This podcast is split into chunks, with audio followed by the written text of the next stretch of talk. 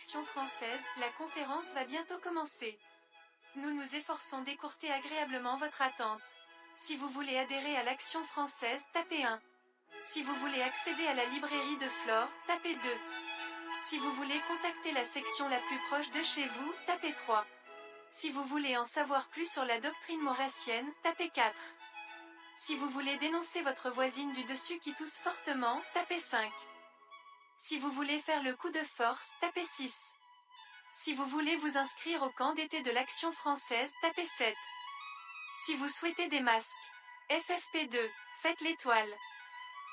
Si vous voulez déposer une plainte, détendez-vous, prenez un thé, un conseiller va vous prendre en charge.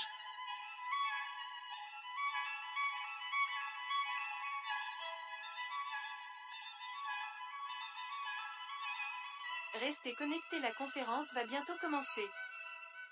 Le Discord Institut d'Action Française vous souhaite un agréable confinement.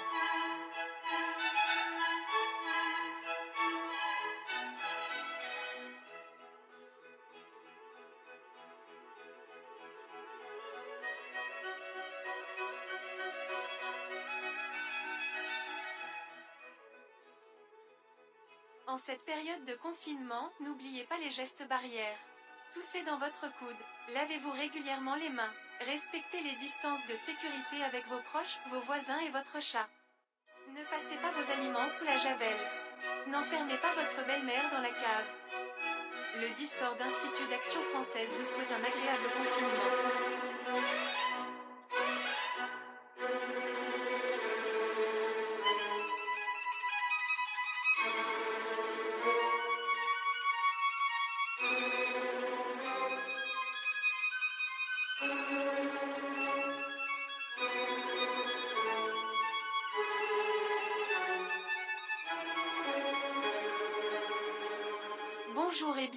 Sur le Discord Institut d'Action Française, la conférence va bientôt commencer. Nous nous efforçons d'écourter agréablement votre attente.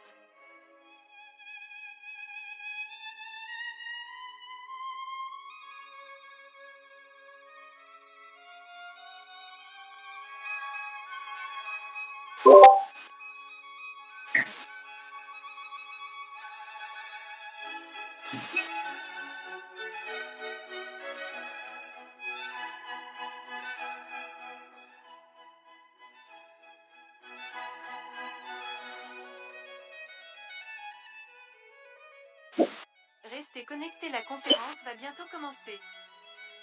Le Discord Institut d'Action Française vous souhaite un agréable confinement.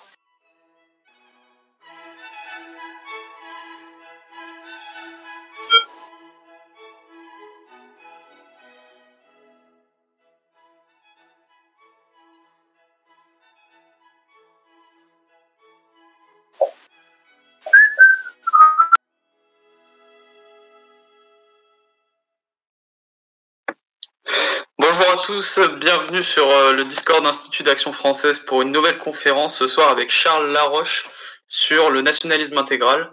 Euh, Charles, je te laisse commencer. Ok, est-ce que vous m'entendez bien?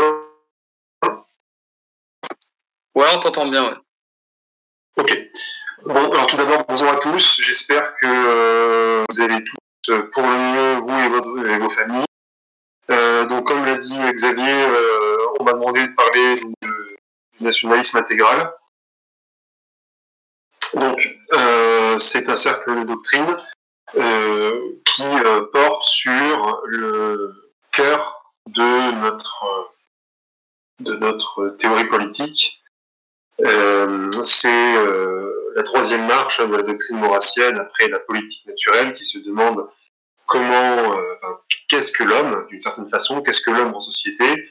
La deuxième marche étant l'empirisme organisateur, qui est la méthode par laquelle on élabore une doctrine politique, euh, le nationalisme intégral, et cette doctrine qui part de la nature politique de l'homme euh, et qui euh, se pose la question en société à travers l'expérience du passé, c'est-à-dire l'empirisme organisateur pour faire vite. Alors, déjà,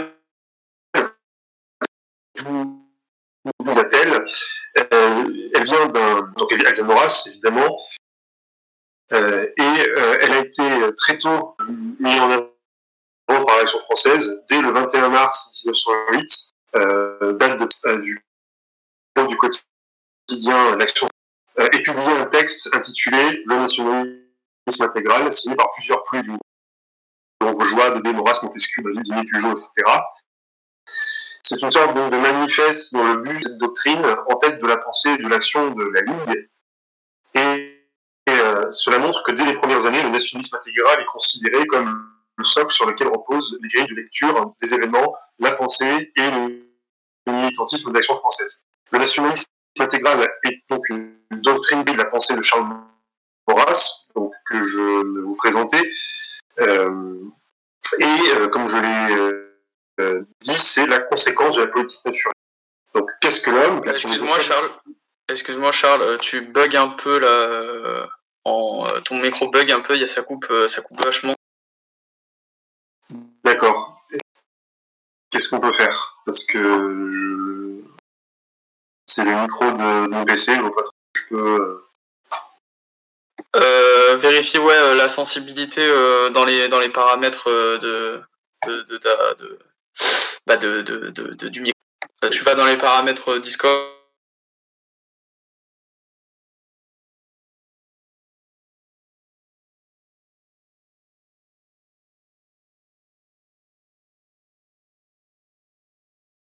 Vers la gauche. Ok, donc c'est bon. Est-ce que là, ça continue de couper ou ça a l'air d'aller? Ça a l'air d'aller, donc euh, tu peux reprendre. Ok. Euh, je reprends pas depuis le début, hein, je, reprends depuis euh, là où tu m'as arrêté. Euh, donc s'il y, a un problème, tu me dis. Hein, euh. ouais, t'inquiète. Euh, pardon.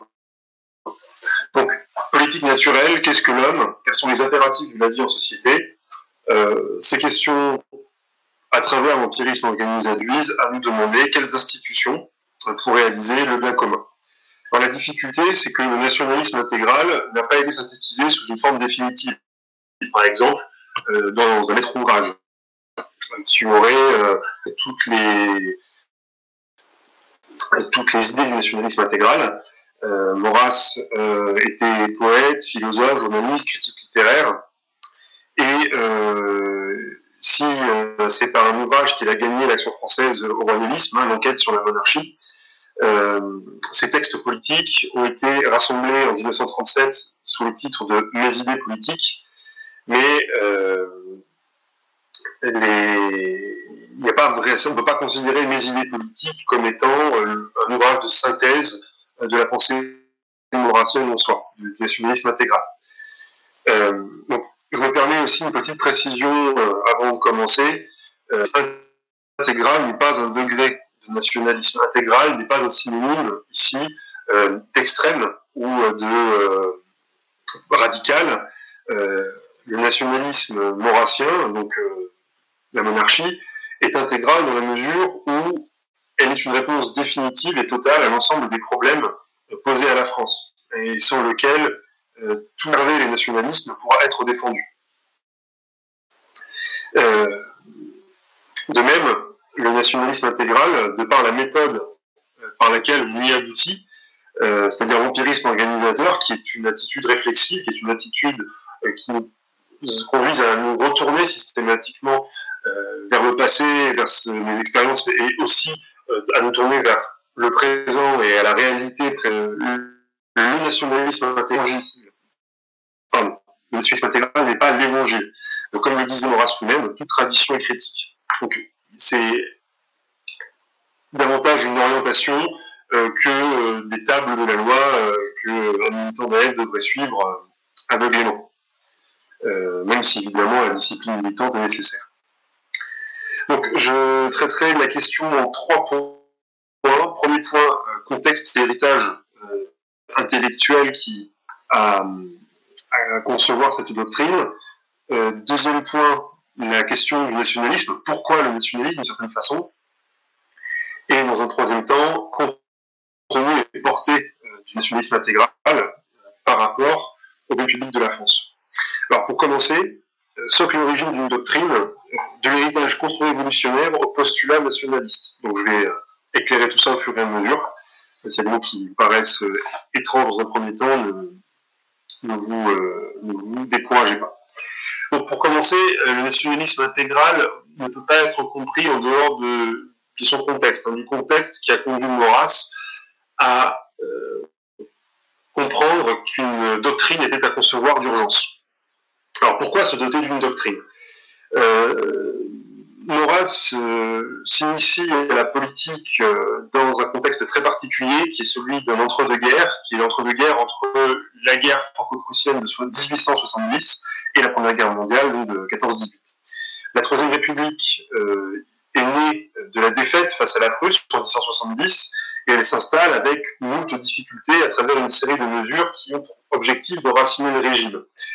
Et euh, c'est un, régime encore fragile, c'est aussi un régime qui euh, voit se succéder un certain nombre de scandales politiques et financiers.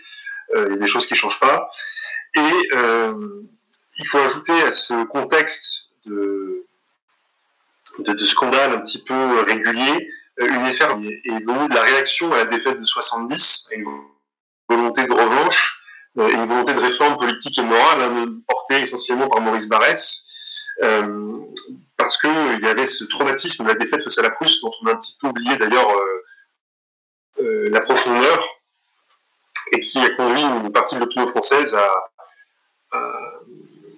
un profond, mais aussi un retour aux ressources d'une certaine façon. Et à ça, il faut ajouter également des mécontentements politiques face notamment à la corruption de l'Égypte. Et l'opposition est divisée, mais fédérée pendant un temps euh, lors de la crise boulangiste, donc euh, en 88-89. Euh, vous savez peut-être déjà, le général Boulanger a échoué aux portes du pouvoir, même s'il avait pendant un temps rassemblé sous son, étiquette, hein, sous sa candidature à la présidence de la République, le centre anti-allemand qui poussait à au parlementarisme. Donc, face à cet échec, Maurras affirme euh, que, euh, je cite, il n'y a aucune possibilité de restauration de la chose publique sans doctrine. C'est-à-dire que le problème de, Boulanger, et euh, a raison, c'est que Boulanger s'appuyait sur une somme de mécontentement et pas sur un programme politique particulièrement précis et, clair. Donc il fallait euh, d'urgence trouver un, programme cohérent à même de fédérer l'ensemble des tendances patriotes, donc euh, autour de thèmes qui euh, étaient défendus par, par un peu éparse, un corporatisme, question ouvrière, régionalisme, défense du catholicisme, etc.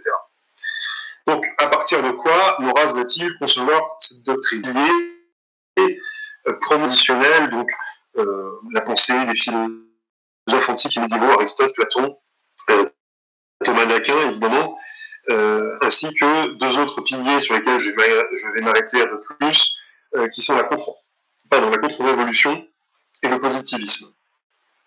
Donc, dans la contre-révolution, on peut citer par exemple des penseurs comme Edmund Burke, donc l'écossais euh, Edmund Burke, qui a écrit à la fin du XVIIIe siècle donc, un ouvrage sur la Révolution française, hein, c'est le premier critique de la Révolution française. on peut aussi mentionner évidemment Joseph de Mestre ou de Bonald, dans la première moitié du XIXe siècle. C'est une école qui euh, a pour idée principale le rejet de la Révolution, euh, de son héritage politique, philosophique, pardon, philosophique, spirituel et social, et qui en parallèle défend une conception traditionnelle de la monarchie, euh, une conception, comment dire, conception providentialiste, voilà, je ne trouvais pas le mot, euh, c'est-à-dire l'idée d'une monarchie de droit divin. Et euh, leur, principal grief envers la Révolution, c'est que par la Révolution, ont triomphé des principes antinaturels leur sol et déconnectés de la réalité. Euh, par exemple, De Maistre aimait à dire qu'il n'avait jamais rencontré l'homme avec un grand H, hein, l'homme abstrait des Lumières, mais des hommes différenciés. si on prend des exemples aussi, on peut penser par exemple au monde sauvage de Rousseau, c'est l'idée que l'homme est bon à l'état de nature et que la société le rend mauvais. quand euh, absolument toute l'histoire euh, tend à montrer l'inverse, hein, ce sont des constructions philosophiques qui ont triomphé avec la Révolution. Maurras fait également donc sienne ses critiques de la Révolution. quand on sait cette Révolution, il a 21 ans, donc il est tout juste majeur, et il s'est intéressé d'ailleurs à l'histoire, à son histoire locale en Provence aux effets de la Révolution dans, dans de la France. Donc d'un point de vue philosophique, il rejette la philosophie des Lumières, euh, mais également le romantisme, qui veut que euh, les passions sont au-dessus de la raison, et il va en tirer euh, l'idée qui va, qui va guider vraiment toute sa philosophie ensuite, qui est la défense du classicisme, c'est-à-dire d'un ordre dans lequel tout est subordonné à la raison, dans, la politique. Du point de vue politique, il rejette les principes libéraux, euh, euh, dont, dont l'avènement euh, finalement coïncide avec le début d'une série de catastrophes que la monarchie parvenait à endiguer ou à éviter, notamment des invasions répétées du territoire. Et donc, Maurras fait le constat depuis la Révolution d'un recul de la puissance française, de son rang dans le monde et des menaces pesant sur sa cohésion et sa pérennité. L'autre pilier dont j'ai parlé, c'est le positivisme, qui euh, est l'apport euh, intellectuel euh, du 19e siècle à la contre-révolution. Alors, c'était pas destiné à être le cas, mais c'est par Maurras que le, positivisme va être incorporé à la contre-révolution. Donc le positivisme, c'est une école de pensée fondée par Auguste Comte. On peut aussi évoquer des gens comme Taine et, Renan, qui ont été très importants dans la façon dont Maurras a conçu l'empirisme organisateur. Donc le positivisme, c'est une méthode qui met en avant le primat de la raison, euh, qui euh, et surtout du recours aux faits euh, sur les idées. et c'est là que réside une différence qui est importante, c'est qu'on doit avoir en tête entre une doctrine et une idéologie. L'idéologie, c'est de prendre une idée, un projet, et de l'appliquer au réel, quel qu'en soit le coût, le prix, et quelles qu'en soient les résistances de la réalité. la doctrine, c'est partir des nécessités qui sont imposées par la nature humaine et l'organisation sociale pour ensuite euh, établir une ligne de conduite qui euh, sera la moins mauvaise possible. Donc, euh, il en a tiré la méthode de l'empirisme organisateur, hein, avec la recherche de grands de l'histoire dont on peut tirer une expérience nécessaire pour mener une politique au présent. Et l'idée que finalement les institutions, l'organisation sociale était le fruit d'une sélection opérée par les siècles, et donc euh, finalement euh, que, la monarchie, qui euh, par, par, sa durée était vraiment l'exemple d'un empirisme organisateur hein, de la sélection des siècles. et ce qui est assez intéressant, c'est que de par ce recours au positivisme, donc à la raison, pour faire simple, Maurras fait sortir le courant contre-révolutionnaire du providentialisme. La monarchie, l'instauration de la monarchie ne peut plus s'appuyer sur, euh, le, droit divin, sur une espèce d'hétéronomie euh, divine. Euh, elle doit au contraire s'appuyer sur une doctrine fondée et justifiée par la raison et imposée par le combat politique. Et c'est de là que vient le principe du politique d'abord. Donc déjà, on peut noter une différence entre le nationalisme intégral et un nationalisme plus romantique à la Maurice Barrès, par exemple puisque Barrès c'est l'homme de l'attachement romantique à la nation. Il arrive à la nation après une introspection individualiste. Grâce, par, au contraire, du constat que l'homme est un animal politique qui est obligé de vivre en société, et il en arrive euh, par ce, chemin-là au nationalisme. Donc, avec euh, tout cela, euh, on arrive au fait que le nationalisme et la monarchie doivent se démontrer comme des théorèmes. Alors évidemment, pas stricto sensu, puisque ce ne sont pas des théorèmes, on est dans, des sciences humaines, mais en tout cas, le plus possible, se justifier par la raison. Euh, et euh, si la théorie politique doit, prendre l'exemple d'un théorème, il faut partir d'un postulat de départ. Et ce postulat, c'est le postulat nationaliste. On arrive euh, au deuxième point de ma présentation. et ce postulat nationalisme, nationaliste, on peut le résumer de la façon suivante c'est l'idée de considérer que la nation est la plus haute des réalités politiques. Alors, cela convient, enfin, cela impose, pardon, de se demander tout d'abord, qu'est-ce qu'une nation? Alors, tout d'abord, une nation, euh, c'est une réalité concrète. Vous savez, on entend souvent que la nation est une construction, c'est vrai, mais euh, quand on dit que la nation est une construction sociale, on a parfois l'impression que c'est avant tout une construction intellectuelle et qu'en réalité, euh, la, nation française n'existerait que par le, regard qu'on porte rétrospectivement sur l'histoire de France. c'est tout à fait discutable, et je vais citer Maurras, l'illumination n'est pas une nuée, elle est la représentation en termes abstraits d'une forte réalité. La nation est le plus vaste des cercles communautaires qui soient temporels, solide et complet. Brisez-le et vous dénudez l'individu. Il perdra toute sa défense, tous ses appuis, tous ses concours. Euh, prise à rebours, donc, euh, la définition républicaine et jacobine de la nation. Euh, la nation n'est pas une abstraction, fruit d'un consensus civique ou d'une action ou d'une seule action de l'État. la nation n'est pas un choix, ce n'est pas le fruit d'un contrat, hein, c'est pas le fruit du contrat social, c'est une société naturelle et historique dû au hasard de, de, la naissance, d'une certaine façon. Euh, comme le dit Maurras lui-même, on ne choisit pas plus sa patrie que l'on ne choisit son père et sa mère. Et la nation est donc un héritage.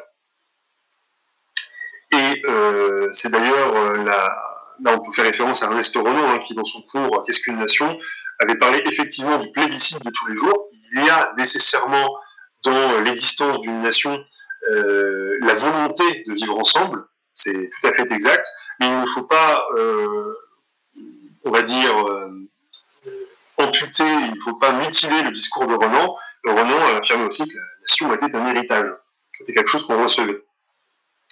Donc la nation euh, n'est pas, pas une idée abstraite, c'est une réalité concrète faite d'êtres humains que, l'histoire, d'une certaine façon, une histoire qui, pour laquelle la France était une histoire monarchique, à, habituer à, vivre ensemble. Donc, euh, cette nation n'est pas, n'est pas une unité linguistique ou raciale, elle est l'œuvre de la durée, c'est un ensemble de familles habituées à vivre ensemble, et euh, on peut même euh, reprendre cette expression hein, qu'on a beaucoup utilisée, qui est le fait qu'une nation, c'est une famille de familles. Finalement, la nation chez Maurras, c'est assez proche de ce qu'est la cité chez Aristote. Ce n'est pas simplement une simple communauté de lieux euh, établis en vue d'éviter les injustices mutuelles et de permettre les échanges, euh, c'est également, euh, pour reprendre l'expression d'Aristote dans les, dans les politiques, la communauté de la vie heureuse. Donc elle est fondée sur l'amitié, fruit de relations tissées et accumulées depuis des siècles. Il faut aussi mettre une nuance, la nation n'est pas la patrie. La patrie est le sol sur lequel s'est contracté l'habitude de vivre ensemble. C'est le patrimoine commun de la nation. La nation, euh, c'est pas uniquement euh, le patrimoine matériel, c'est aussi le patrimoine immatériel. C'est une manière de voir le monde, ou en tout cas plusieurs manières de voir le monde apparenté, parce qu'on n'a jamais un, héritage national n'est jamais euh, uniforme, il est toujours pluriel. Mais voilà. Et il en résulte que la défense de la nation est une nécessité. Pourquoi? Parce que le, sort de chacun est lié à celui de sa nation, et que le patriotisme est une forme de la charité, de l'amour de son prochain je cite Maurras de nouveau, il n'y a aucune trace d'égoïsme à prendre tout d'abord pour objet de nos soins les gens auprès de qui le sort nous fait vivre. Celui qui sert sa patrie ne se sert pas lui. Commençons par donner un coup d'épaule à notre voisin. C'est un principe de morale élémentaire, la politique le ratifie. Et l'existence de la patrie prime surtout. Je recite de nouveau Maurras.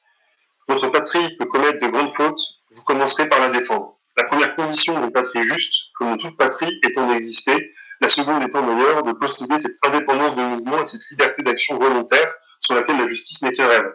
Donc là, on retrouve euh, l'un des principes fondamentaux de, l'action française encore aujourd'hui, qui est de d'abord défendre l'intérêt national, et quelle que soit l'orientation actuelle, euh, l'orientation politique actuelle de la France, de par le régime euh, qui la gouverne actuellement, euh, il ne faut pas confondre ce régime et la nation française, et que quoi qu'il arrive, il faut d'abord commencer par en conserver l'existence, qui est la condition première de, la vie sociale, et aussi de, pouvoir espérer un jour obtenir un, un gouvernement juste.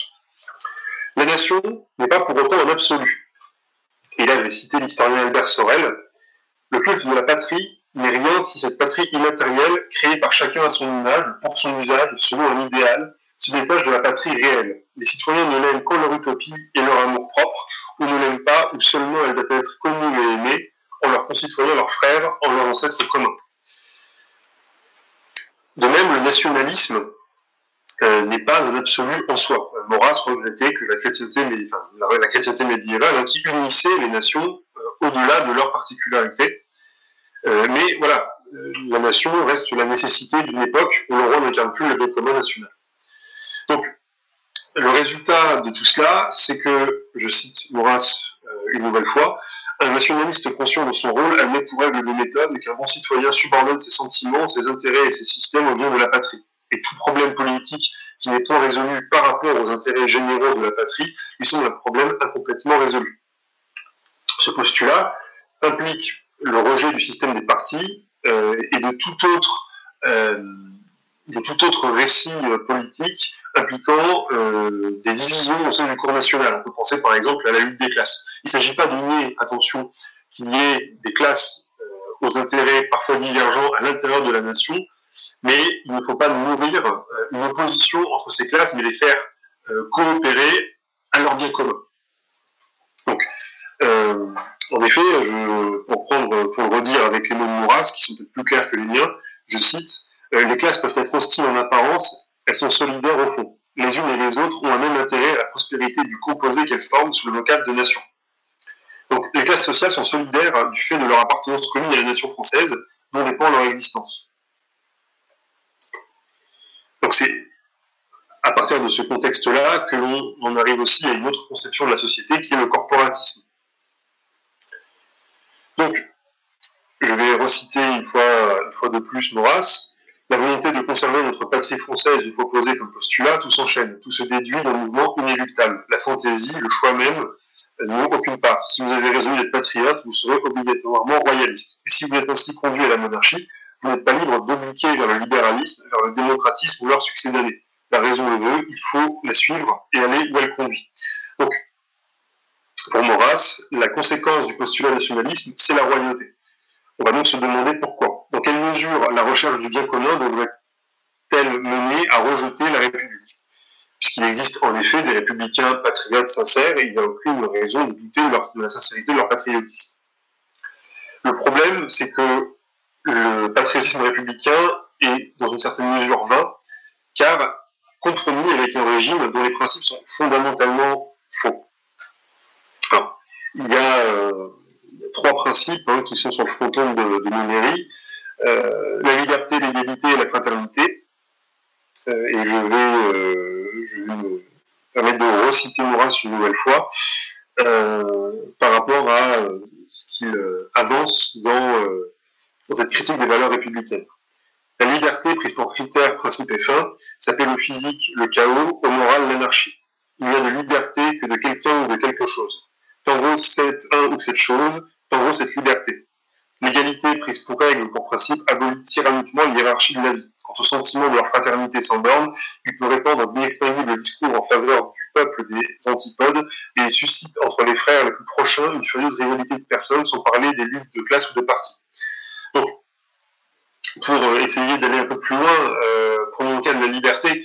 Le problème de la liberté dans le, libéralisme, dans, dans, la pensée républicaine, c'est que cette liberté, euh, n'est pas finalisée, elle n'a pas de finalité, elle n'a pas d'objectif. Or, une liberté, et c'est ce que Maurras euh, sous-entend ici, une liberté vaut par, l'objectif euh, qu'on lui donne, parce que l'on va en faire.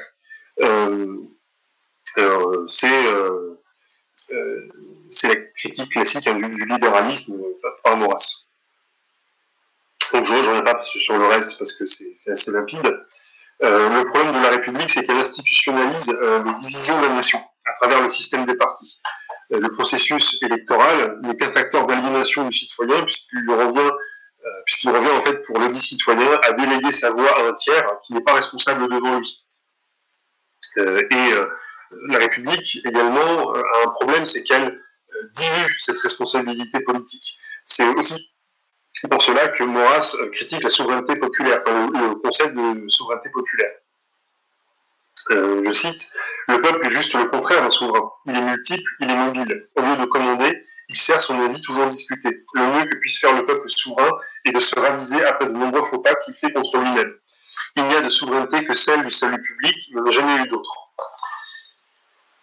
Donc comment dès lors trouver une constitution apte à assurer le salut public? Comment aboutit-on euh, au roi? Donc, il faut se poser la question finalement que nécessite la défense du salut national? Première chose, l'unité. Toute maison divisée contre elle-même périra. C'est l'évangile selon sa marque. le roi est un arbitre par nature. S'il veut se maintenir, il doit conserver une marge de manœuvre qui le plonge dans une quête perpétuelle et dans la défense également de son indépendance vis-à-vis des factions. Toute l'histoire de France est faite de cette lutte du roi qui certes peut s'appuyer dans certains moments périlleux sur un parti ou sur un autre, mais qui va systématiquement chercher à euh, s'en euh, détacher ou en rester le plus euh, indépendant possible.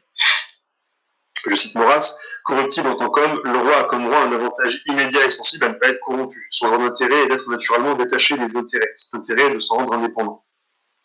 Le roi n'ayant pas le souci des élections est plus indépendant que tout chef d'État républicain.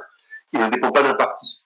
Et la concentration du pouvoir politique favorise en outre la prise de décision et la réflexion sur l'avenir. Donc, il faut exclure également la lutte de pouvoir et euh, cette unité permet aussi d'assurer une continuité à travers celle de l'État. C'est également euh, la monarchie un pouvoir à visage humain. C'est une famille qui assure la continuité des institutions. Le roi est naturellement attaché à la défense de l'État, qui se confond avec sa vie, avec son héritage. Et je résiste pas au plaisir de vous citer cette phrase que j'aime beaucoup. Un roi détrôné devient un exilé misérable, un républicain qui a perdu le pouvoir est un grand personnage qui ne perd jamais l'espérance d'y revenir et qui vit entouré d'une cour de parasites actifs et remuants. Toute ressemblance, euh, n'est-ce pas? Bien sûr. Donc le roi euh, est une autorité consciente, nominative et responsable. Et euh, comme en démocratie, la responsabilité est diluée entre de multiples députés, ministres et électeurs, le pouvoir royal permet au moins euh, d'avoir une personne responsable de ses décisions, individuellement de ses actes, ce qui permet euh, d'éviter de, perdre du temps en tergiversation. Et euh, on peut également ajouter que le roi peut agir en conscience en fonction d'un raisonnement qui va privilégier la qualité quand la démocratie pose la de la quantité, l'addition et la confrontation permanente d'intérêts contradictoires, mais également la somme des incompétences. Donc en gros, le, roi euh, apprécie les témoignages au lieu de compter le témoin. Et en fait, euh, ce procédé est en soi supérieur euh, à l'addition ou à la soustraction. Donc c'est comme ça que Maurras aboutit à la nécessité de la monarchie. Alors on peut faire une objection qui est de savoir, oui, mais un pouvoir monarchique a une faiblesse, et que faire si le roi est fou ou médiocre? Alors premièrement, ce qu'on peut répondre à ça, c'est que euh, aucun système n'est infaillible. Euh, et on peut également ajouter que statistiquement, dans l'histoire de France, euh, les mauvais souverains sont rarissimes. Depuis Capet jusqu'à Louis XVI, et on peut même aller jusqu'à Louis-Philippe, il n'y a eu qu'un seul roi fou, qui était Charles VI pendant la guerre de Cent Ans. Alors oui, c'est tombé au pire moment possible, mais il est le seul à avoir eu un cas clinique de, de maladie mentale. Donc ça, c'est quand même assez relatif comme risque. De même, euh, une constitution monarchique fondée sur des principes euh, sains et empiriques a plus de chances de survivre à ses propres limites euh, ou à celles de l'un de ses acteurs ou à ses crises internes. là, on peut reprendre une métaphore utilisée par Aristote dans les politiques. Je cite Les corps en bonne santé et les navires en bon état de marche subissent de la part de leurs équipages nombre d'erreurs de manœuvre sans péril pour cela alors que les corps maladifs et les navires disjoints et montés par de mauvais équipages ne peuvent supporter de petites erreurs. Ainsi, la monarchie, à plusieurs reprises, a su survivre à des crises dramatiques et en sortir plus forte, euh, euh, sans que la France, en fin de compte, en sorte diminuée. On peut penser à la guerre de Cent Ans, euh, à la querelle des Armagnacs et des Bourguignons, aux guerres de religion à la Fronde, etc. J'en profite pour faire une parenthèse sur la question du prétendant au trône. Euh, c'est sûr que euh, le royalisme implique l'existence d'un prétendant défini en amont de la prise de pouvoir. Donc, euh, la plupart d'entre vous, je suppose en tout cas, est au courant que la, F soutient la branche des Orléans, c'est-à-dire la famille de France. Alors pour des raisons qui sont politiques d'abord, le comte de Paris et ses fils sont français, vivent en France, s'intéressent de près à la politique française. D'ailleurs, je ne sais pas si euh, vous l'avez vu passer, mais euh, le prince s'est exprimé dans une tribune dans Marianne. Un roi de France qui écrit dans Marianne, ça montre qu'on vit quand même dans une époque intéressante. Bref, sans revenir aux lois fondamentales et dans la mesure où ce qui fait le prix d'un souverain est son attachement à sa nation, pour qui il exerce cette, fonction, on doit naturellement privilégier le prétendant le plus enraciné. Et je rappelle également toute l'activité associative du prince Jean à Dreux et, dans, sa région, notamment pour faire découvrir le patrimoine culturel français aux jeunes. Euh, bon, pour des raisons historiques également, les Bourbons d'Espagne ont renoncé à toute prétention à la couronne française à la suite de la guerre de succession d'Espagne en 1713. Et euh, d'ailleurs, la question de la branche légitime a été réglée par la renonciation du comte de Chambord dans les années 1870-80. Je ne détaille pas, euh, mais voilà, c'est toujours bien de faire ce point pour expliquer ce choix politique. Je précise également une question de vocabulaire politique. Euh, l'action française n'est pas orléaniste. D'accord? Euh, L'orléanisme, c'est l'une des trois familles politiques de la droite française, en tout cas telle que définie par René Raymond. Et euh, l'orléanisme, dans sa définition politique, c'est une forme de droite libérale incarnée par Louis-Philippe, en tout cas en son temps, et euh, le soutien à la branche des Orléans, dont l'histoire ne se limite pas euh, à Louis-Philippe et à Philippe Égalité, euh, ce n'est pas de l'orléanisme, en tout cas ça, ne l'est plus depuis que le comte de Chambord est décédé, puisque de facto il ne reste qu'une branche de la famille de France. Donc nous ne sommes pas orléanistes, nous appartenons plutôt, de par notre doctrine qui nous pousse à défendre une monarchie héréditaire, décentralisée, traditionnelle et anti-parlementaire dans la branche légitimiste, c'est-à-dire contre-révolutionnaire. Voilà. Donc, nous allons pouvoir passer au dernier point, qui est euh, finalement le contenu euh, de ce nationalisme intégral. Donc, le nationalisme intégral, c'est la monarchie, et pas n'importe quelle monarchie, mais la monarchie héréditaire, anti-parlementaire, traditionnelle et décentralisée. Pour assurer les intérêts de la France, la défense des intérêts de la France, la sécurité contre l'invasion, euh, la liberté contre l'oppression, la justice et la concorde contre les facteurs de division, l'État doit être doté d'une souveraineté véritable. La France a besoin d'un État ayant le souci de voir euh, les libertés restaurées. Comment faire néanmoins? Coïncider ces deux aspirations, c'est-à-dire un pouvoir fort, un exécutif fort et une défense des libertés? Le principe à suivre, selon Maurras, c'est simple, et je vais citer dictateur et roi. L'autorité en haut, la liberté en bas. Tout simplement. C'est-à-dire que le pouvoir monarchique doit être un pouvoir qui investit pleinement les, euh, les pouvoirs régaliens, les domaines régaliens, tout en laissant euh, aux autres domaines la possibilité euh, d'être organisés par le plus petit échelon compétent. C'est ce qu'on appelle le principe de subsidiarité. Donc, comme on l'a dit, l'unité du commandement est bonne en elle-même, mais elle ne suffit pas. Le dictateur, le César, sorti mesure d'une circonstance de l'histoire, est un ambitieux, un individu dont, pour le meilleur, euh, un individu d'exception pour le meilleur, mais aussi pour le pire. Par exemple, Napoléon, par sa grandeur et par son échec final, incarne parfaitement cet écueil. À l'inverse, un monarque héréditaire bénéficie d'une légitimité qui dépasse sa seule personne.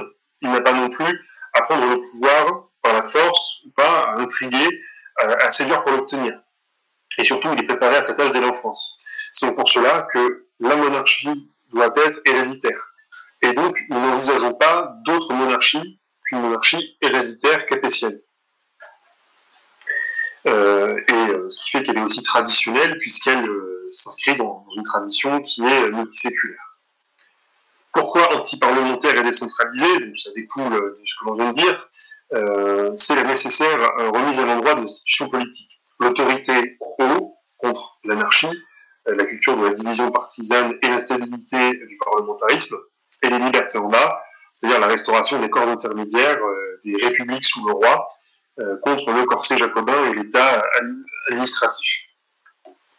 Donc Maurras, enfin, en fait, Maurras veut un État fort là où il est nécessaire, c'est-à-dire dans ses fonctions régaliennes, et euh, faible là où il n'a pas besoin en fait de se substituer euh, à d'autres euh, d'autres unités euh, plus restreintes mais plus compétentes de par la proximité avec les affaires à gérer. Peut penser aux communes, on peut penser aux métiers, à l'église, bref. Et donc, le premier bien d'une nation étant son existence et sa sécurité, on a besoin d'un pouvoir fort, c'est ce que Maurras appelle le rempart, hein, d'une autorité unifiée au sommet de l'État, puisque l'intérêt national est un. Or, le parlementarisme provoque la division et interdit une ligne cohérente. on est nécessairement anti-parlementaire. De même, euh, la défense de cette sécurité de l'État et de la nation euh, implique euh, la continuité sur le long terme, d'où le besoin d'hérédité, qui inscrit le souverain dans une tradition familiale avec ses principes directeurs, ses objectifs, ses impératifs, et dans le premier, la conservation du royaume, qui reçoit en héritage de ses ancêtres. Petite mise en garde malgré tout, l'autorité et la force de l'État ne doit pas être confondue avec de l'étatisme. L'État royal ne saurait être autoritaire. Euh, pardon, ne saurait être totalitaire. La liberté, c'est une nécessité qui fait partie de la nature humaine. L'État peut être fort, mais pas omniprésent. C'est ce qui nous différencie du jacobinisme, du bonapartisme encore du fascisme, euh, qui sont les césarismes d'une certaine façon, et dans, lesquels euh, l'État est tout, et souvent l'État est tout, mais soumis à un individu. Or, pour Maurras, je cite, la société est antérieure à l'État. La société commence à la famille, à sa première unité. Elle se continue dans la commune, l'association professionnelle et confessionnelle, la variété infinie des groupes, corps, compagnies et communautés, faute de quoi toute vie humaine dépérirait. L'État n'est qu'un organe indispensable et primordial de la société. L'État, quel qu'il soit, est le fonctionnaire de la société. Donc c'est pour cela que la monarchie se doit d'être décentralisée, de manière à soustraire le domaine social aux passions, aux intérêts de la politique. Et c'est donc pour cela que Maurras met en avant le principe de subsidiarité, qui est très présent dans l'œuvre de saint Thomas d'Aquin, et qui consiste, je l'ai dit mais je le répète, à confier systématiquement euh, une tâche donnée au plus petit échelon compétent. Donc, il est indissociable, euh, pardon, État et liberté locale sont indissociables. Je vais citer Maurras de nouveau. Le local et le royal sont des complémentaires naturels. La profusion des libertés a besoin de la solidité, de l'intégrité du rempart et de sa puissance qui, à charge du rempart, a besoin du concours des libres forces qu'il protège. Donc, en résumé, l'État royal doit être fort dans ses domaines naturels, les domaines régaliens, justice, défense, sécurité, et laisser au pays les libertés nécessaires à son développement. La continuité et les libertés ne sont pas importantes que dans le domaine politique, mais dans le domaine social et culturel. Donc la défense des libertés concrètes et des petites échelles d'existence participe également de l'aspect traditionnel de la monarchie. Le monarque est l'incarnation de la France, de son héritage, de son histoire. Or, cet héritage est pluriel. Rappelons que Maurras vient euh, au nationalisme à travers un enracinement provincial et un engagement régionaliste. Il avait participé notamment au Félibrige, un mouvement de renaissance de la langue provençale dirigé par Frédéric Mistral. Et c'est pour cela que notre monarchie est fédéraliste. Nous voulons un renouveau des provinces, euh, nous voulons une relocalisation de l'économie. Euh, et euh, nous voulons que les, gens réapprennent à s'inscrire dans euh, des unités euh, locales et, humaines, à commencer par exemple par le quartier. donc entre l'individu et l'État, il doit exister des corps intermédiaires, familles, communes, métiers, provinces, qui sont autant de petites patries, que l'État jacobin a tout fait pour neutraliser politiquement et culturellement, voire pour les supprimer. Donc ces, ensembles de corps intermédiaires constituent ce que Maurras appelle le pays réel, par opposition au pays légal, hein, qui euh, est l'armature de cet état jacobin qui euh, euh, occupe absolument tous les espaces, mais pas forcément avec efficacité. Cela explique également que le nationalisme intégral conduise au corporatisme, qui consiste à s'appuyer dans le domaine professionnel sur des institutions corporatives professionnelles indépendantes, définissant elles-mêmes leur structure et leur pouvoir, ainsi que leurs dirigeants et leurs représentants. Donc le roi, en tant qu'incarnation du pays, euh, est le liant de l'ensemble des corps qui le composent, et il est garant de leur solidarité. Donc, on s'est aperçu, et je vais conclure là-dessus, euh, la nécessité de sortir d'une réaction émotionnelle dans laquelle se trouvaient beaucoup de patriotes et dans laquelle se trouvent encore beaucoup de patriotes d'une certaine façon. Euh, c'est pour cela que l'action française insiste euh, beaucoup, euh, y compris pendant les périodes de confinement, pour que ces militants reçoivent une formation doctrinale. C'est pas pour former des militants qui seraient des qui, qui, qui, seraient des automates répétant un discours calibré et, et, standardisé, et parce que on ne peut pas estimer, prétendre à prendre le pouvoir sans avoir un projet politique qui soit cohérent et, et concret. Donc, le nationalisme porté par la force de l'amour de la patrie et de la haine de ce qui lui unit ne peut se hisser jusqu'au pouvoir euh, sans une doctrine. Un rassemblement épisodique de mécontentement épars ne saurait suffire à régler les questions particulières en plus que le mal général dont souffre la France. Au contraire, il est nécessaire de prendre le mal à la racine afin d'offrir une réponse globale et pertinente à l'ensemble de ces questions. Or, la République est le nœud du problème. La République des partis divise la France et la rend vulnérable sur le plan international et sur le plan intérieur. La République jacobine étouffe les libertés d'en bas et la République bourgeoise et libérale produit le désordre social, paupérise un nombre toujours croissant de Français.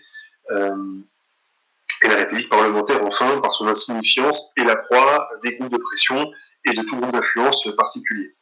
Donc tout combat négligent de s'attaquer au régime républicain est voué à l'échec. Loin de se contenter de rejeter la République, Maurras donne à son nationalisme une force de proposition. Non seulement notre nationalisme propose une alternative à ce que nous combattons, mais il donne dans le même temps un objectif, un horizon politique assez à nos partisans. D'une superposition de combat contre, le nationalisme intégral fait un combat pour, pour la France est entendu, et surtout pour le roi, ce qui revient, je crois que vous l'avez compris, au même. Et si vous avez des questions, euh, n'hésitez pas. D'accord, ben merci Charles, euh, merci Charles pour ce cercle. Euh, alors avant de passer aux questions, puisqu'il y en a, euh, je vais quand même passer quelques annonces. D'abord, je rappelle que le concours artisanal est toujours ouvert pour, pour encore un peu moins d'une semaine, donc je vous invite à participer. il vous reste encore un peu de temps. le je, demain, on se retrouve pour une conférence de Louis André, de Louis André sur sur Churchill à 20h30, donc je vous invite à être présent. Et enfin, euh, je vous invite, euh, enfin, il y a le dans le dans le canal annonce euh, le lien vers le Tipeee de l'Action française, vers, lequel vous pouvez faire un don. Donc voilà, vous avez été 150 aujourd'hui, ça fait plaisir pour une pour une telle pour une telle pour un tel sujet, ça fait plaisir. donc on vous remercie. Et puis sur ce, je pense qu'on peut passer aux questions. donc je peux je peux y aller, Charles? Vas-y, vas-y. Ok, ça marche. Alors, euh, question de Alex de Arras. Comment se fait-il que le nationalisme intégral n'ait pas plus d'engouement dans le champ politique au détriment du nationalisme entre guillemets politique? Nationalisme politique? Alors, je pense qu'il entend par là le nationalisme euh, euh, un peu comme comme celui du Rassemblement national. Je pense qu'il je pense qu'il fait référence à ça. Euh nationalisme politicien, je pense que c'est. Bah, déjà, on peut dire que euh, faut essayer de. Enfin, faut voir les verres à moitié euh, plein. Euh, le, nationalisme intégral n'est certes pas au pouvoir actuellement, c'est un fait, et il n'est pas forcément porté par, par, un parti, par exemple. mais néanmoins, Maurras reste une référence, y compris parfois par des gens qui le, qui le cite sans, forcément le citer lui, euh, sans le nommer, pardon, euh, etc. Euh, et je pense qu'il ne faut pas non plus négliger l'influence que cette doctrine a, y compris dans un parti comme le Rassemblement national, dans le discours, au moins de certains cadres, par exemple. Après, j'avoue que la question, je ne sais pas trop comment y répondre, pourquoi, comment expliquer qui suscite aussi peu d'engouement, je pense euh, qu'on euh, on travaille peut-être pas assez bien, je sais pas, mais je, s'il si, peut préciser sa question, je, on pourra peut-être y revenir plus tard du coup. Ouais, n'hésite pas à reposer ta question, Alex, et je la reposerai peut-être après. je ne vois pas trop quoi répondre là dans l'état. D'accord, c'est pas grave. Ben, on va passer à une autre. Euh, question de Cardinal de Nancy. Si la nation est la plus haute des autorités, euh, politiques, comment appréhender l'Église catholique en tant, qu'elle est la communauté universelle des baptisés? Alors, c'est pas la plus haute des autorités euh, politiques. c'est, pour prendre l'expression de Maurras, le plus vaste que vaste cercle communautaire et Maurras s'ajoute au temporel. Donc ça, ne s'oppose pas à l'idée qu'il existe une église, une communauté débaptisée, comme tu dis, mais la communauté débaptisée, c'est une communauté spirituelle. C'est on peut, revenir par exemple à saint Augustin, hein, la, distinction entre la cité de Dieu et la cité des hommes. Euh, le nationalisme intégral, la nation, c'est euh, du domaine de la cité des hommes, avec euh, tout ce qu'il y a comme limite humaine à ce cercle communautaire. Mais évidemment, ça n'empêche absolument pas qu'on se sente appartenir également, et c'est pas contradictoire et, voilà, avec, avec l'Église. c'est vrai que dans des versions antérieures, dans des versions antérieures de ce cercle, je, faisais un point sur le rapport avec l'Église. Euh, je l'ai enlevé pour, pour gagner du temps, mais on, peut en reparler. L'action française euh, considère que l'Église est un facteur de civilisation et un facteur anthropologique, euh, pas défendre anthropologique, nous défendons également. en revanche, politiquement parlant, et en cela nous sommes laïcs à, la, manière de Saint-Louis, nous considérons que dans le champ politique, c'est au souverain de, de diriger, et dans le champ spirituel, c'est à l'Église en pleine liberté de, mener la politique qui l'intéresse, mais dans le champ spirituel. Donc il n'y a pas de contradiction en fait. C'est la nation et le plus vaste des cercles communautaires dans le champ politique, dans le champ humain. J'essaie de retrouver la citation sur laquelle s'appuie euh, euh,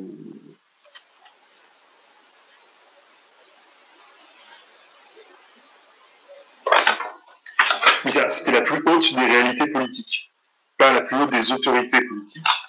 Mais euh, oui, et c'est pour ça, c'est une, réalité politique, c'est-à-dire une réalité qui relève du domaine euh, de l'organisation des hommes entre eux, mais sur un plan euh, pas forcément spirituel.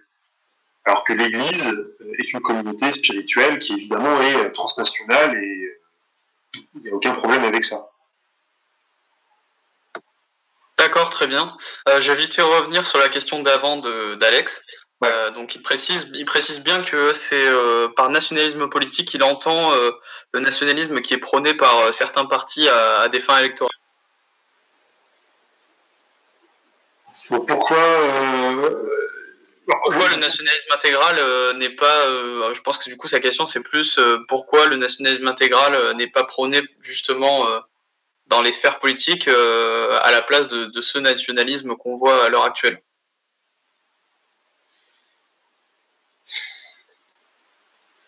C'est le sujet de c'est le sujet d'une autre conférence, ça peut-être.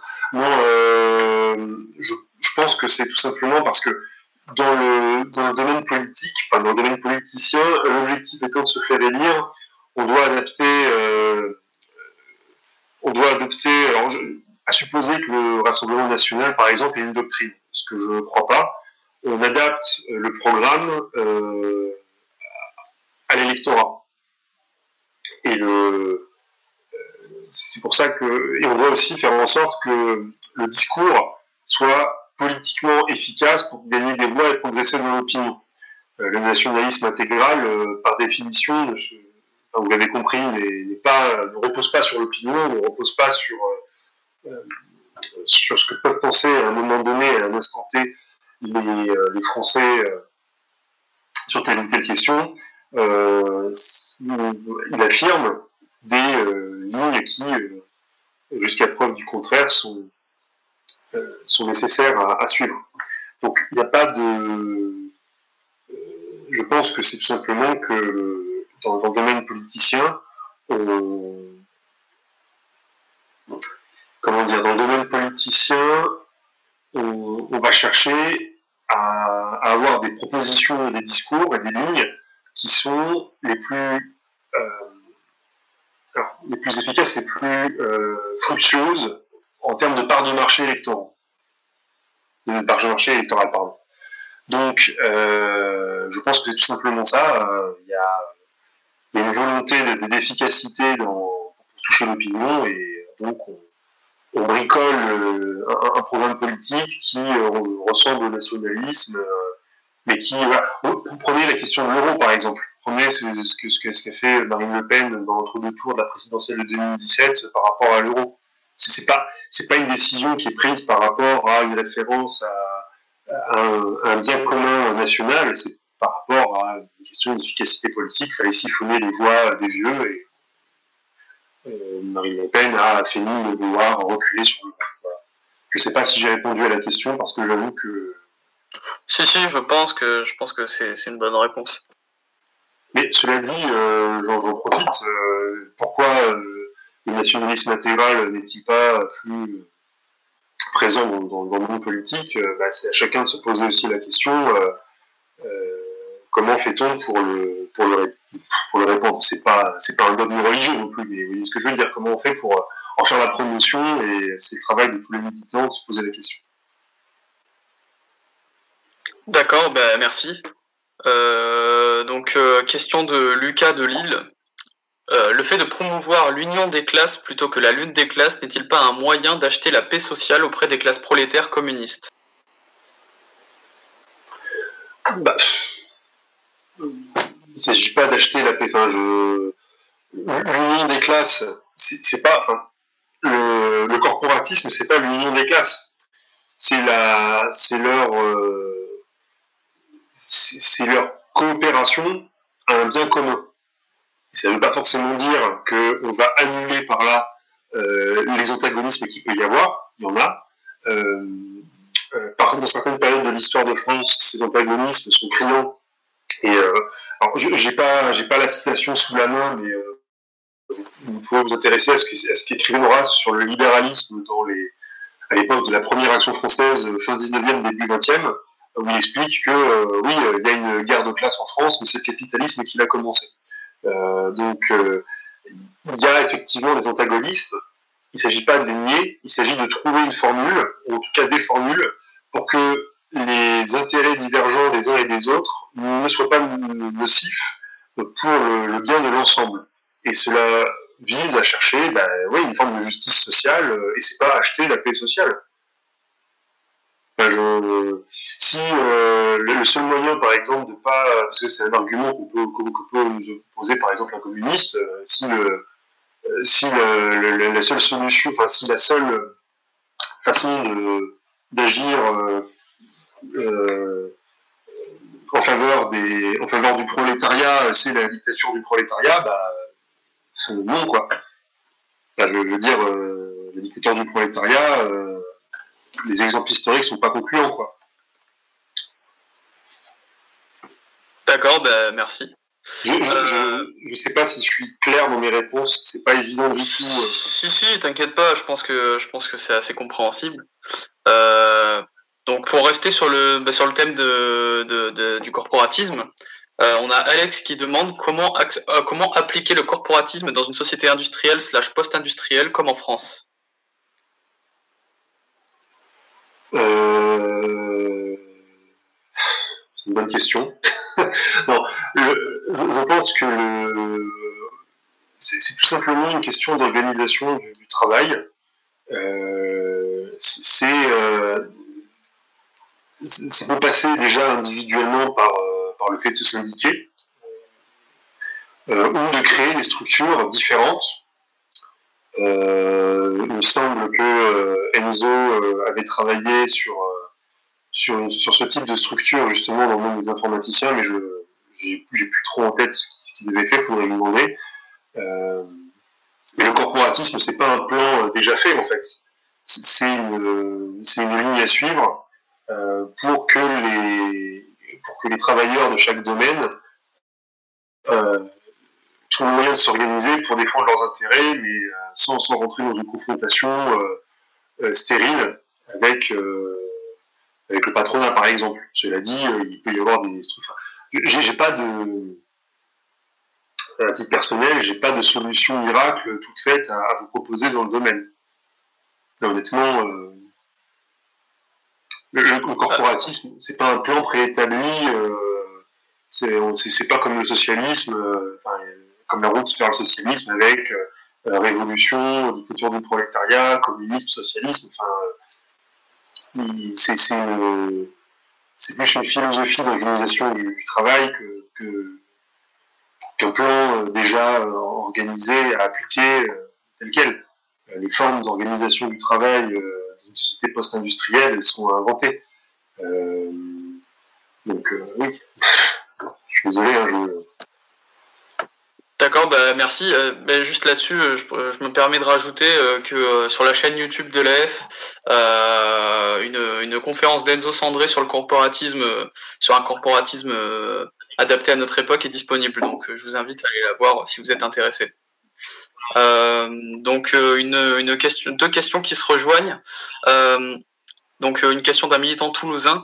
Des nationalistes jacobins nous disent être fédéraliste ou décentralisateur divise la nation. Voilà pourquoi on ne peut pas être nationaliste et fédéraliste. Que pouvons-nous répondre à cela? Et une autre question d'un observateur. La décentralisation peut-elle poser problème vis-à-vis du sentiment d'appartenance nationale? Alors, euh, pour la première question, les deux, sont, très proches. donc, euh, dans un premier temps, est-ce que c'est un facteur de division? Je ne vois pas sur quoi, sur quel précédent historique, par exemple, il s'appuie pour le dire, puisque par définition, euh, de décentralisation, nous n'en avons connu que depuis les années 80, et que cette décentralisation est très euh, discutable.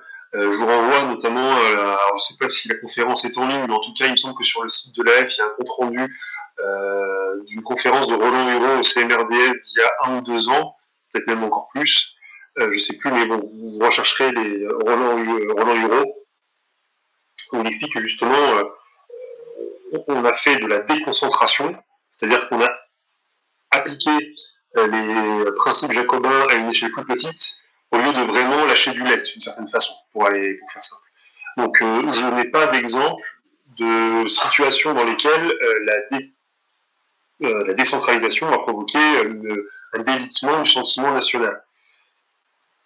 Donc, a priori, il n'y a pas d'inquiétude à avoir. Après, effectivement, euh, au niveau du sentiment euh, d'appartenance à la nation, euh, je ne crois pas. La, France a été décentralisée de fait pendant des siècles. Et il n'y a pas eu. ça n'a pas empêché des, des moments d'unité nationale dans l'histoire. Il y a je pense au contraire que le fait de le fait d'être de se sentir appartenir, je sais pas par exemple à, euh, la région euh, bretonne, euh, soit en contradiction avec le fait d'être français. C'est, je pense que c'est pas une, je, ne vois pas en quoi c'est contradictoire. voilà. En revanche, d'accord sachant que de toute façon, la, la, décentralisation, c'est pas arriver un jour, euh, je sais pas, en Bretagne par exemple, et dire, ben voilà, à partir de maintenant, euh, vous, gérez, euh, vous gérez tout, sauf la justice, l'armée et la police. on, peut, on, peut, imaginer tout un tas de formules qui permettent à la fois de retrouver une certaine liberté et une certaine forme de, de renouveau de l'identité régionale, tout en continuant à participer à la vie de la nation. Euh, enfin, je veux dire, il n'y a pas de. Ça ne paraît pas particulièrement. Euh... c'est pas comme si on était dans une situation, euh, par exemple, comme en Espagne, avec la Catalogne, euh, où il y, a des, régions qui, effectivement, ont des velléités sérieuses, j'entends, de, se détacher de la France. D'accord, bah, merci pour euh, merci pour ta réponse. Pour rester sur le sujet de la décentralisation, on a une question de Paul.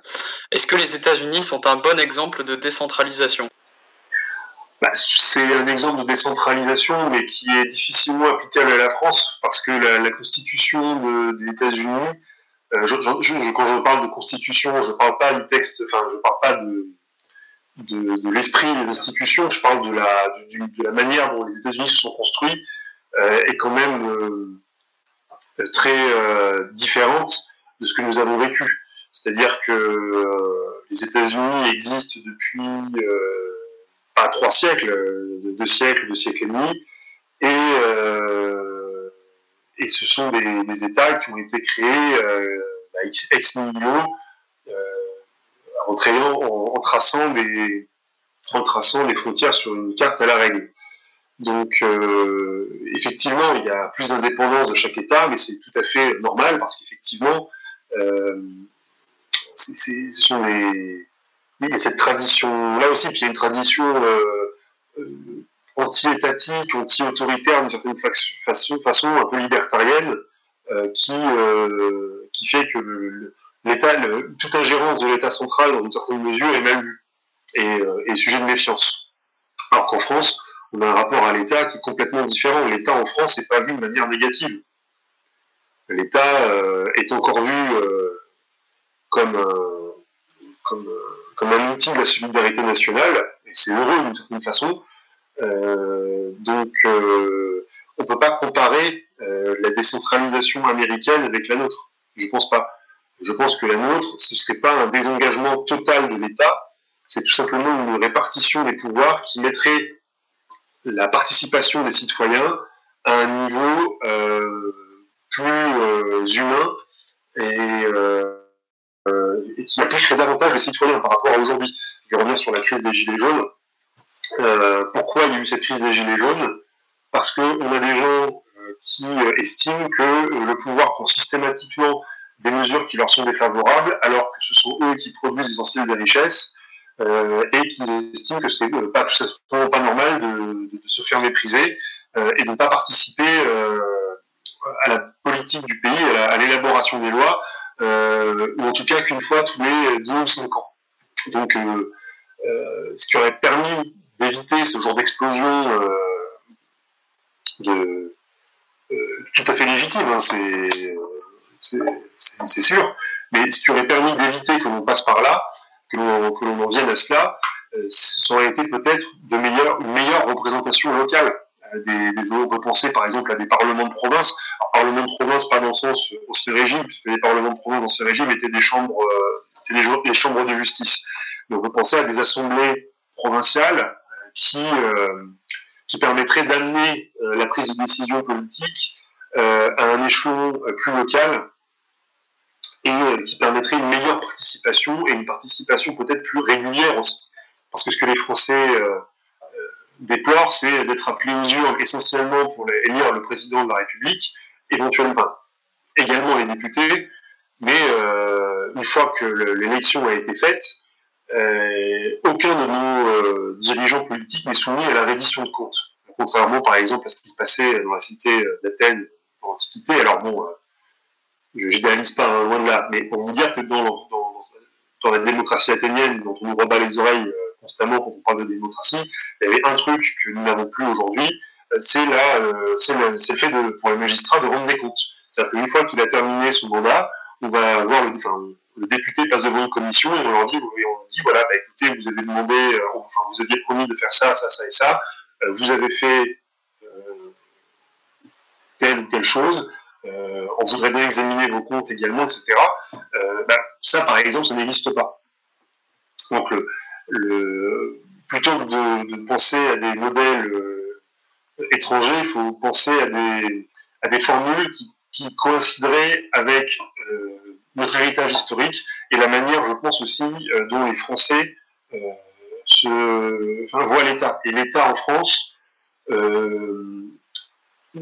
c'est pour ça d'ailleurs que le libéralisme a souvent mauvaise presse, euh, à raison dans la majorité des cas, euh, c'est que tout simplement l'État est vu comme un protecteur, euh, un protecteur face aux menaces extérieures, face au désordre à l'intérieur aussi, mais aussi un, justicier. Et d'ailleurs, l'État royal s'est imposé par la justice, historiquement parlant, par le fait d'exercer la justice. Donc, il faut, je ne pense pas qu'on peut transférer euh, le, cas, enfin, le cas américain euh, qui euh, historiquement est traversé par une méfiance envers toute autorité centrale exécutive. C'est pour ça qu'il y a une, une, forte importance. Vous savez, on en a beaucoup parlé pendant la procédure d'impeachment intentée contre Trump, bon, qui n'avait aucune chance d'aboutir, mais malgré tout, cette idée que le pouvoir exécutif est contrôlé et contrebalancé euh, parce que les Américains sont euh, dans une certaine, euh, dans certains mythe historique, le peuple qui a, qui a voulu se débarrasser des, empiètements de la monarchie anglaise. Alors qu'en France, même s'il y a cet imaginaire euh, euh, jacobin révolutionnaire de 89, euh, à aucun moment l'État n'est attaqué. La, figure de la monarchie est, parfois perçue comme, comme repoussoir, mais pas celle de l'État. Alors que pour chez les Américains, c'est la, figure de l'État qui est attaquée. Et là, je me rends compte que j'ai complètement dévié par rapport à la question de départ, mais je pense que. C'est pas grave, à mon avis, du coup, euh, ça, fait une réponse détaillée, c'est bien. Euh, on va rester sur, encore une fois, c'est la dernière question sur la décentralisation, euh, j'ai l'impression. une question d'Erwan de Toulouse. De par l'empirisme organisateur, la décentralisation que nous voulons a-t-elle déjà existé et se base-t-elle sur une version déjà connue sur laquelle nous pouvons nous baser pour la construire? Ou est-elle constamment en mouvement pour s'adapter aux problématiques de, de excusez-moi, pour s'adapter aux problématiques dont fait face à la, France et ses provinces? Puisque la, monarchie française n'a pas toujours été un exemple de décentralisation dans son histoire, notamment sur sa période tardive où elle s'est vue être de plus en plus décentralisée. Centralisée, pardon. Oui, tout à fait. Ben, je c'est tout à fait exact. Euh, je ne pense pas que, vous savez, le, on ne peut pas reprendre le fonctionnement d'ancien régime et le, plaquer euh, sur, sur nos réalités contemporaines. Je pencherai vers la deuxième, vers la deuxième proposition de celui qui a posé la question. Euh, il faut, c'est toujours un peu compliqué quand on fait un cercle sur le nationalisme intégral parce que souvent on nous demande euh, mais comment on fait pour tel ou tel axe de la pensée maurassienne? Et euh, à chaque fois je suis obligé de dire mais j'ai pas de solution toute faite parce que euh, de facto il va falloir être il va falloir être empirique. Mais ce qui est certain c'est qu'on peut effectivement c'est très bien d'ailleurs d'avoir d'être conscient du fait que la centralisation il n'y a pas que des racines jacobines, y a aussi des racines monarchiques. Euh, le Tocqueville euh, l'avait déjà souligné. Et euh, effectivement, on, doit tirer les leçons de cet excès de centralisation qui d'ailleurs a apporté pas mal préjudice hein, au XVIIIe siècle à la monarchie.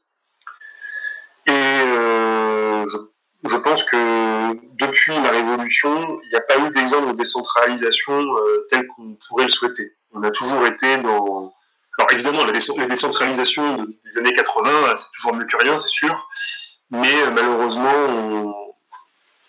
on, est toujours dans le schéma où euh, on retrouve ces fonctionnements de l'État central, mais à une échelle plus petite. C'est pas vraiment, euh, c'est pas encore, pas encore ça. Mais je vous encourage pour ça à aller consulter cette tribune du prince dans Marianne, parce que justement, il parle du problème de décentralisation, c'est même le cœur de son intervention d'ailleurs. C'est sur ça qu'il s'est euh, euh, concentré. Alors certes, il a parlé de la souveraineté, de la relocalisation euh, de nos industries stratégiques, etc. Mais il parle aussi beaucoup de la, décentralisation. Et je pense que, à la limite, on devrait surtout travailler sur la question de la démocratie locale. Mais voilà, j'ai pas de pas autre chose à ajouter. D'accord, merci. Euh, une question, euh, une question de Stan. Puisque la, puisque la légitimité du souverain s'appuie en, en, plus de l'hérédité sur le droit divin, le retour de la monarchie en France signerait-elle le retour d'un gallicanisme en France?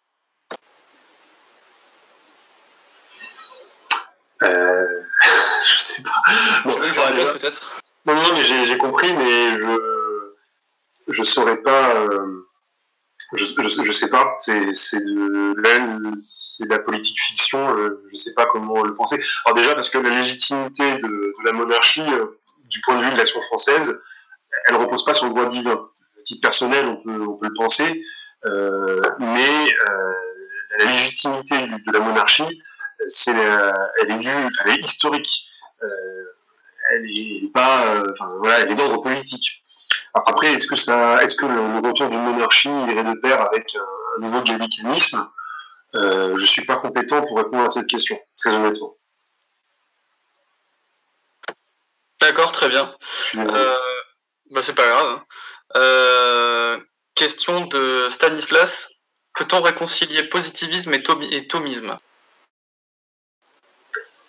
Bah, si c'est pas le cas, on n'a rien à faire ici. Je, pense que de toute façon, je, en fait, je pense que notre tradition politique euh, en Occident et en France en particulier euh, a toujours cherché à, à, faire appel à la raison dans nos constructions politiques. Donc je ne pense pas qu'un... Évidemment, positivisme et thomisme euh, sont, sont, sont, pas réductibles l'un à l'autre, mais je pense que euh, l'apport des deux est pas euh, pas contradictoire et et, pas fantaisiste. Est-ce qu'on peut les réconcilier? J'avoue que là, je, je, sais pas si, si on peut parler de réconciliation, mais de, on, doit pouvoir s'appuyer sur ces deux sur ces deux, écoles philosophiques parce que tout simplement, ce sont toutes les deux des écoles qui font appel à la raison. Même si, évidemment, dans, le thomisme, il y a une, une part spirituelle négligeable, c'est certain. Euh, je pense que ce qui justement unifie les deux, euh,